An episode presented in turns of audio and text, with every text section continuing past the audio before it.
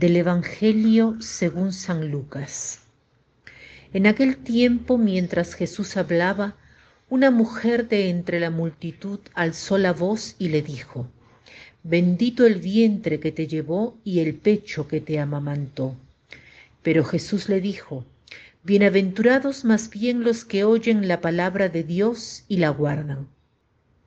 Una mujer mirando espontáneamente a Jesús le dice, Bienaventurado el vientre que te parió y el pecho que te amamantó.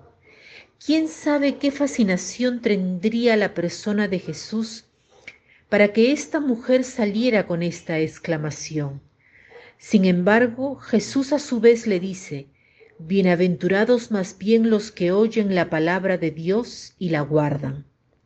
La mayor bienaventuranza, incluso la de María misma, que dio a luz y amamantó a Jesús, es precisamente la de haber escuchado la palabra de Dios.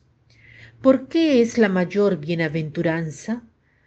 Porque hay felicidad, porque cuando Jesús dice, bienaventurados más bien los que oyen la palabra de Dios y la observa, está diciendo felices, porque bienaventurado en arameo significa simplemente felices.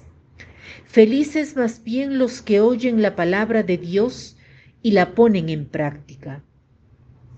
¿Por qué son felices los que ponen en práctica la palabra de Dios? Porque Dios es la felicidad misma. Así que cuanto más nos conformamos a su voluntad, más felices somos. Hoy queremos comprobar si realmente somos personas que sabemos escuchar. Para entrenarnos en la escucha de la palabra de Dios, es necesario que nos capacitemos para escucharnos ante todo a nosotros mismos, para escuchar nuestras necesidades, nuestros deseos, nuestros deberes. Para poder escuchar es necesario estar en silencio si no guardamos silencio, no sabemos escuchar. Para poder escuchar es necesario estar abiertos al otro, es decir, vaciarnos de nosotros mismos.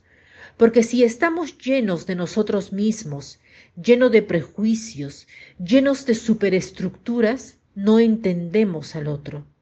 No nos ponemos en los zapatos del otro. No estamos realmente abiertos a la diversidad.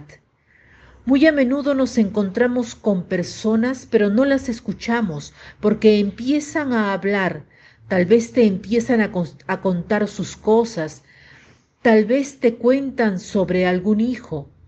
Por ejemplo, uno te empieza a decir que tuvo un accidente de auto y enseguida dices que me pasó a mí también, bla, bla, bla.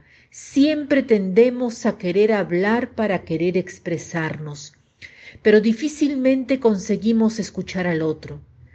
Cuánta gente se encuentra y habla que habla y ni se da cuenta si te interesa el tema o no. Por supuesto, la virtud de escuchar también pasa por saber escuchar a estas personas, pero obviamente no es lo mejor. Entonces, tanto de nuestra parte como de parte de los demás, se requiere un esfuerzo para aprender a hablar, pero para aprender a hablar, primero, primero que nada necesitamos aprender a escuchar. Que tengan un lindo día.